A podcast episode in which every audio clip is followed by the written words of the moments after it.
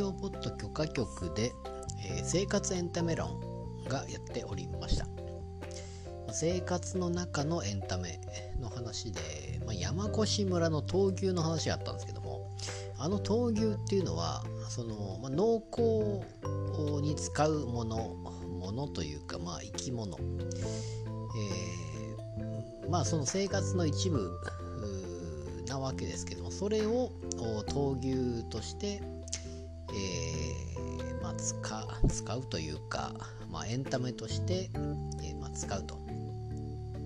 いうことで、ま、それにまあその地域の人は熱狂してるわけですよね、えー、うちの牛が強いということでその生活の一部になっているということなんですけどもまあほぼ祭りであるということなんですね。あのまあそういうことですよ。でですね町の運動会ってそういえばあったなと。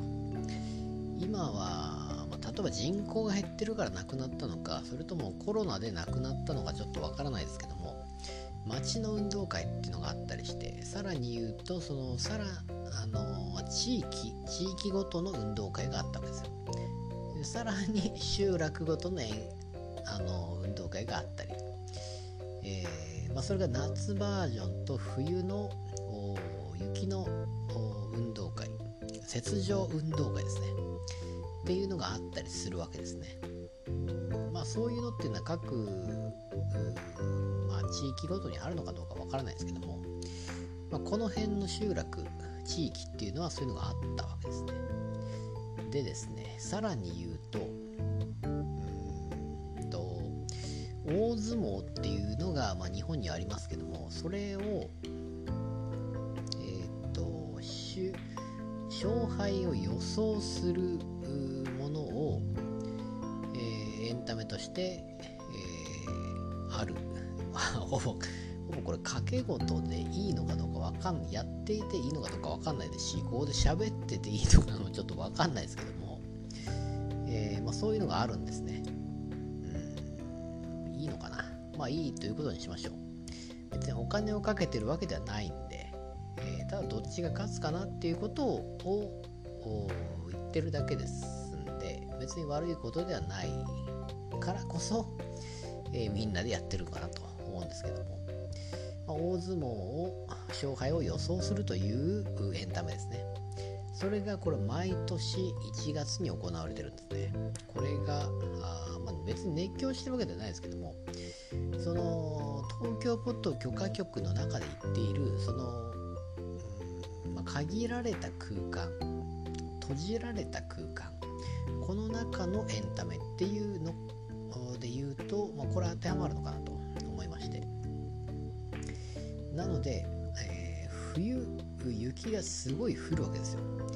で他との隔離された状況の中で何かエンタメがないかって、まあ、昔から行われてるらしいので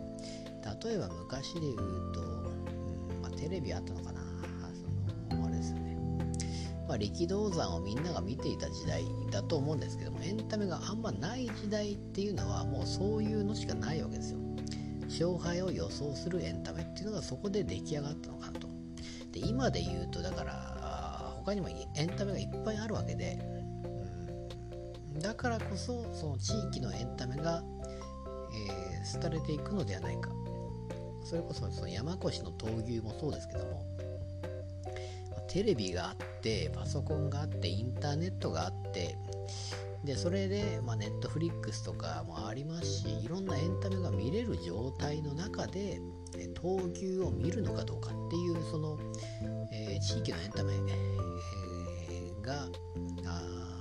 危ないんではないかっていうような危惧をされているのはなかなか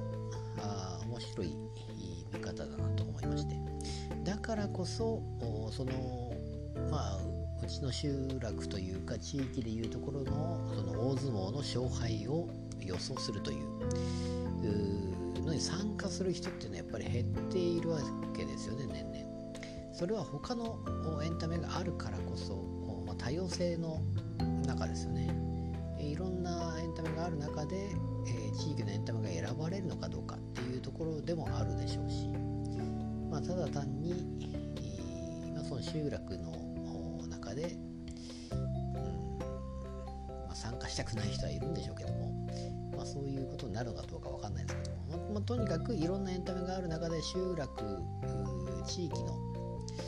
えー、エンタメっていうのがなくなる可能性っていうのがちょっとなあるんじゃないかっていうことはちょっとそこで言われていたなと思いまして、まあ、今後もそういうまあ、本当はそういう昔からあるエンタメ闘牛であったりなんでもそうですけどもそういうのっていうのはおそらく参加していった方が、